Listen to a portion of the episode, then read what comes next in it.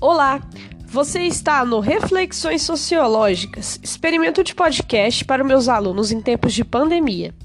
Eu sou Jéssica, professora de Sociologia na Escola Estadual Professor Chaves. Esse podcast é destinado ao primeiro ano do ensino médio e tem como base o quarto plano de estudos tutoriados. Antes de começar, peço que leiam os textos e façam as atividades da semana 2. Qualquer dúvida, mande sua pergunta pelo WhatsApp ou Google Classroom. Nessa semana, o tema é Educação e Desigualdade. Na pandemia, o acesso à internet é fundamental para que exista condições de conseguir estudar. No entanto, grande parte das crianças e jovens do Brasil não tem acesso à, à, internet e, com isso, a exclusão social com relação ao acesso à educação, que é um direito básico e universal garantido na Constituição do nosso país, não tem acontecido na prática.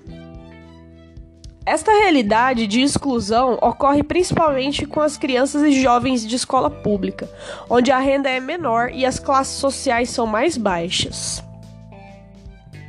Em relação às classes média e alta, as crianças e jovens, na maioria das vezes, estudam em escolas particulares, possuem maior acesso à internet e tecnologia de modo geral, sendo assim, o acesso à educação durante a pandemia desses grupos maior do que nas classes mais baixas.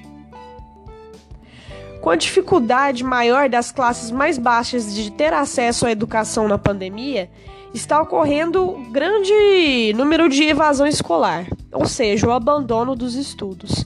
A evasão escolar já era grande antes da pandemia, pela crise econômica que vinha é, se alastrando e com a necessidade desses jovens de ajudar na renda da casa e a dificuldade de conciliar o trabalho e estudo. Na pandemia, isso se agravou ainda mais. Esse cenário também se estende ao ensino superior. A maior parte dos alunos que valem do ensino superior são de classes mais baixas. Contudo, que foi dito, com certeza o fator socioeconômico é um dos que maior influencia nessa desigualdade de acesso à educação.